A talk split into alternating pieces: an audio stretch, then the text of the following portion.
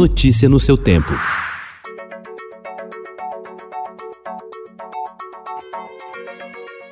Olá, seja bem-vindo. Hoje é segunda-feira, 25 de janeiro de 2021.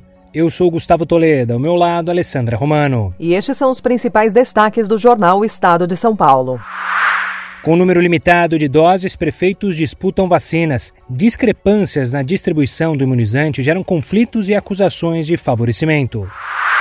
São Paulo, que celebra 467 anos hoje, ganhou uma vacina de presente. E é ela que poderá proporcionar um próximo aniversário mais animado. O Estadão conversou com pessoas que vivem na cidade para saber como projetam a vida pós-imunização.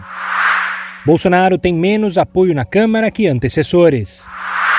Críticas do governo à Pfizer são vistas como atestado de inabilidade e podem dificultar negociações com outras farmacêuticas. Curso técnico cresce com desemprego e pandemia. Fundos que compram participação de empresas começam a mostrar interesse pelo mercado de cursos profissionalizantes. Tradicional empresa de relógios de ponto, a DMAP investiu em aplicativo para home office e em liberação de cancelas por reconhecimento facial e cresceu 11% em plena pandemia. Famílias perdem 5 bilhões de reais por mortes na pandemia.